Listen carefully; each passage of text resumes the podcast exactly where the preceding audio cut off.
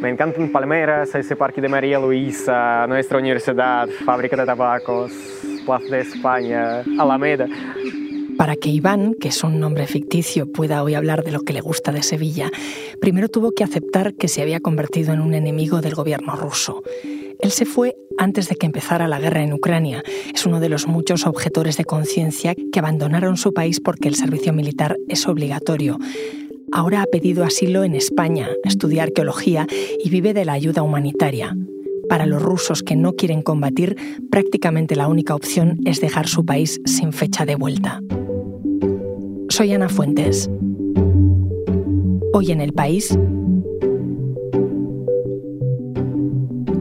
Iván no quiere ser soldado.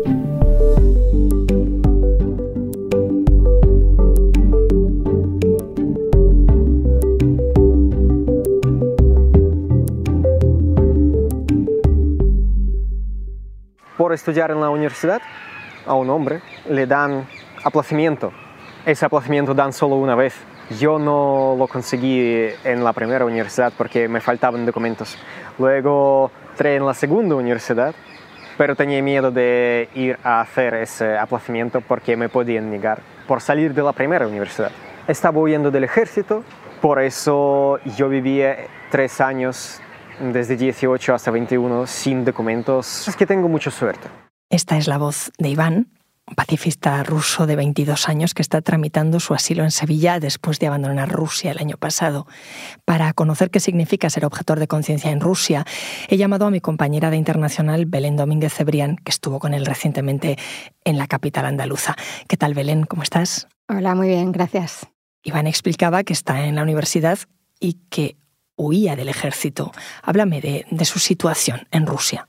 Pues Iván eh, vivía en San Petersburgo con su madre y con su hermana, huía de las campañas de reclutamiento que constantemente cada X tiempo hace el Kremlin, hace el gobierno. ¿no? Entonces, eh, bueno, se puso a estudiar eh, una cosa, otra cosa.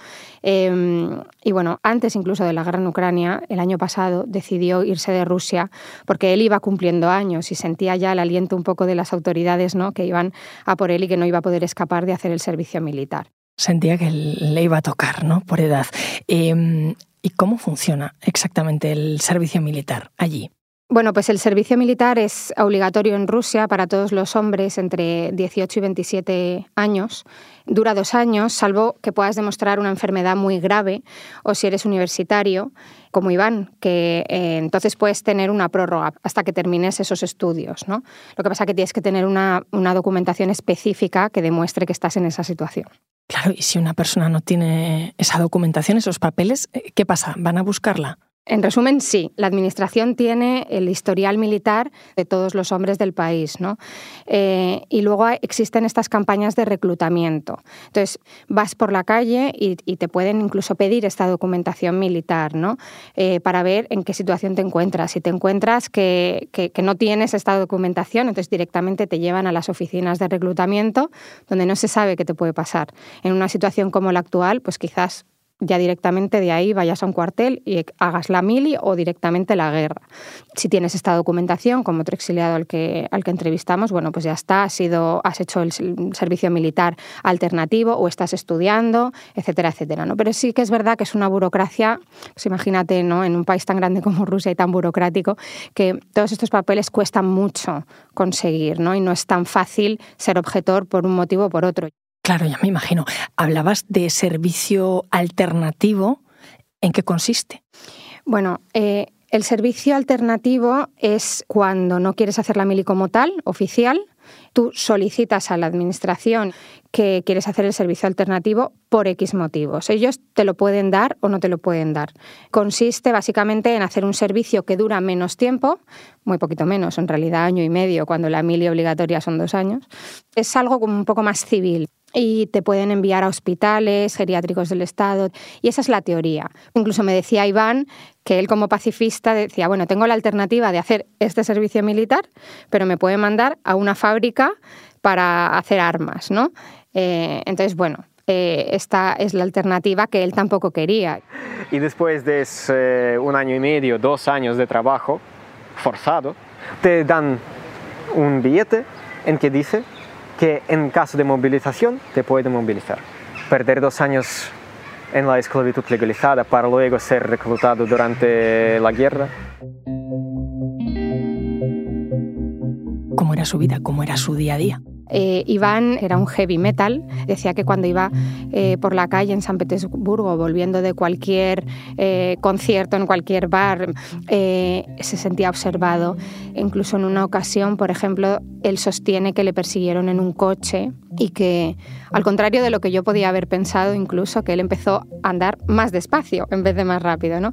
Para ver si realmente le estaban siguiendo. Y efectivamente el coche empezó a ir más despacio. Y eran dos hombres y yo ya no sé si él ve ese miedo en cada esquina, en cada calle de estas campañas de reclutamiento o estos oficiales que en cualquier momento, en vez de pedirte el DNI por la calle, aunque no hayas hecho nada, lo que te piden es tu documentación y tu estado militar, ¿no? Bueno, y por todo esto, eh, Iván al final me dijo que todo el tiempo vivía con temor a ser detenido. Intentaba alejarme de toda policía en las calles, porque si te paran y ven que no tienes papeles, te pueden enviar al ejército. ¿Y para mantenerse, cómo hacía? ¿Tenía un trabajo? pues eh, imagínate, o sea, si te están persiguiendo desde la administración, desde el Ministerio de Defensa, etcétera, para ver qué situación, en qué situación estás, él tenía que trabajar en negro, porque en cualquier momento, en cualquier registro puede salir tu historial, ¿no? Ahí te tienen muy vigilado. nadie quiere trabajar con una persona que en cualquier momento puede salir del trabajo para hacer servicios militares por un año entero. Por eso todo el tiempo trabajaba en negro para conseguir dinero fue una situación muy chunga. Iván es un pacifista, entiendo que conociste a más como él. ¿Qué significa ser pacifista, objetor de conciencia en Rusia?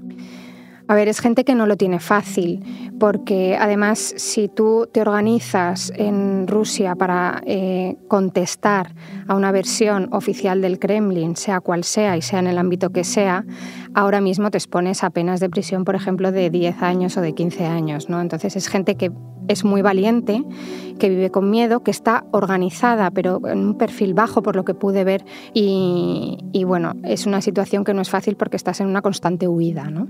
la sociedad cómo los ve, cómo ve a estas personas que han huido. Es muy difícil saberlo, porque es un país donde no hay libertad prácticamente de nada, ni de opinión ni de expresión, no hay encuestas al respecto y si las hay no son fiables ni independientes, ni, bueno, ni, con, muchas garantías ni nada. ¿no? Em, yo he hablado con cuatro exiliados y les une lo mismo, que es la falta de oxígeno en Rusia pero ya no solo por parte de las autoridades, que eso ya casi es una obviedad, sino también de la propia sociedad. ¿no? Es una sociedad que, según ellos, eh, eh, cada vez es más homófoba, se sienten que no pueden hacer nada. Eh, es una situación complicada donde, según lo que me cuentan, yo veo un país totalmente dividido y una sociedad totalmente dividida. Lo veo a través de sus familias. ¿no? Iván no se habla con su padre por este tema, por ser objetor de conciencia. María no se hablaba con su madre y con su abuela. María es una exiliada que estaba en Barcelona, eh, precisamente también por la guerra. Eh, María además era lesbiana, o sea que es verdad que a todos les une la falta de oxígeno en la sociedad rusa y en Rusia, pero luego cada uno tiene sus matices, ¿no? En el caso de Iván sentía que la mayoría de la sociedad apoya la guerra y que para cuando decidió irse en 2021 la situación era ya insostenible para él.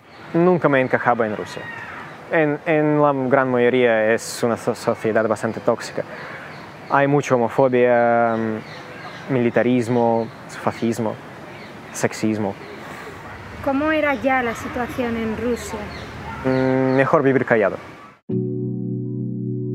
Pero él no se queda callado, decide huir y a partir de ahí, ¿cómo lo hace? Em, ¿Existe alguna red de objetores de conciencia que les ayude a escapar?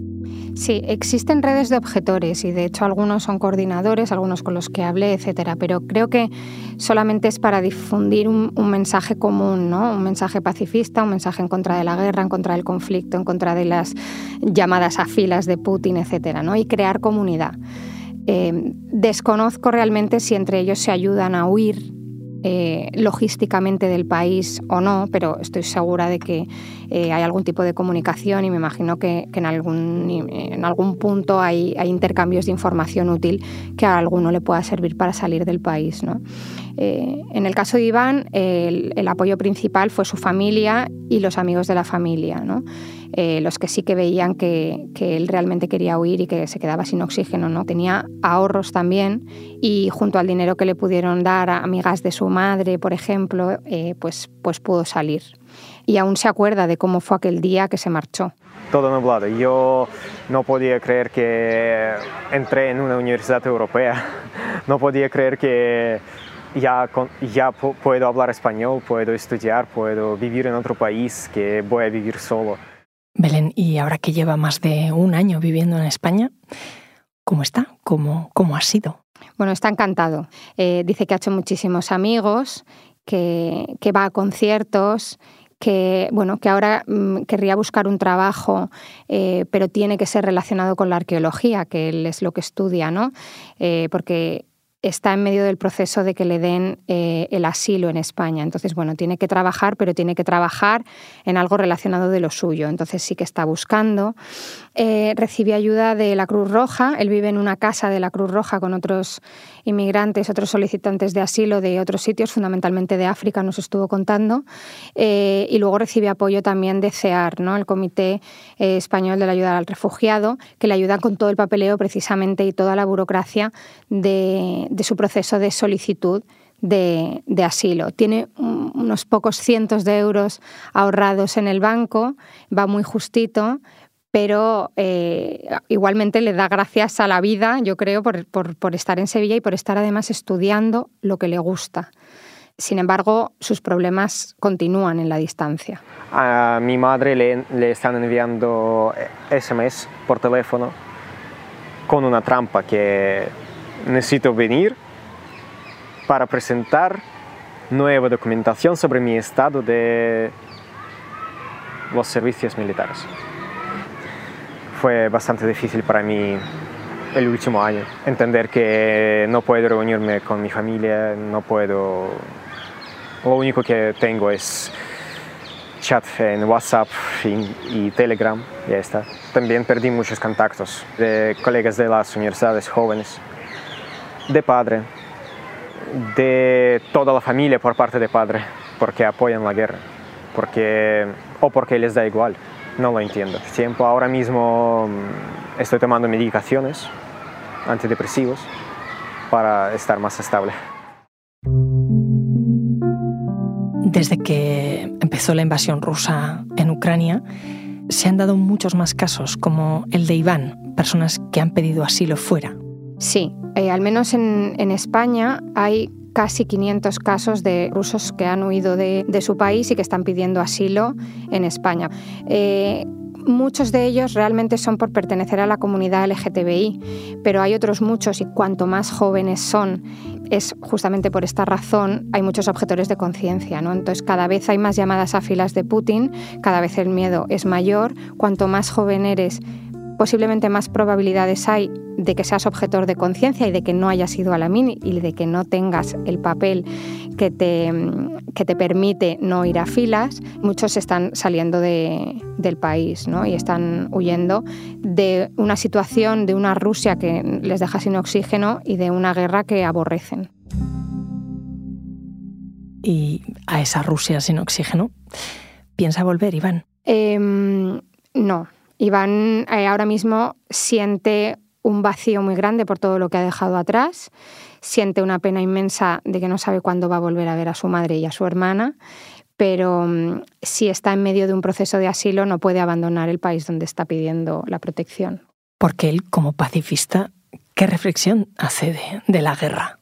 Como pacifista, Iván no cree, no cree en la guerra, claramente, ni en el uso de la fuerza, pero tiene una opinión que a mí me ha llamado mucho la atención y que cree que hasta que una tercera fuerza, que no sea ni Ucrania ni Rusia, una tercera fuerza entre en el conflicto y dé, digamos, un golpe encima de la mesa, esto tiene em, difícil solución.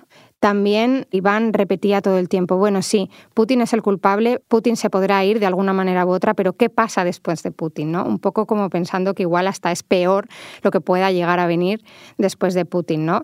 Y en esta reflexión Iván me dijo que le, sirvió mucho leer un libro de Sebastián Hafner, en marzo, muy poquito después de que iniciase la guerra, eh, para entenderse a sí mismo.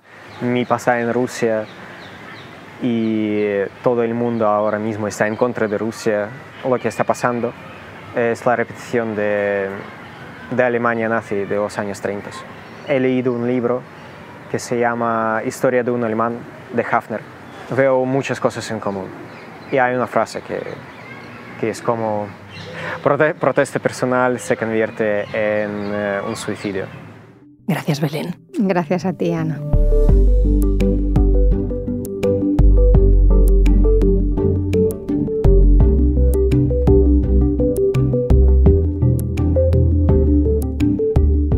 Episodio lo ha realizado Elsa Cabria. Las grabaciones en terreno son de Olivia López. La edición es de Ana Rivera, el diseño de sonido es de Nicolás Chavertidis y la dirección de Silvia Cruz La Peña. Yo soy Ana Fuentes y esto ha sido Hoy en el País. De lunes a viernes volvemos con más historias. Gracias por escuchar.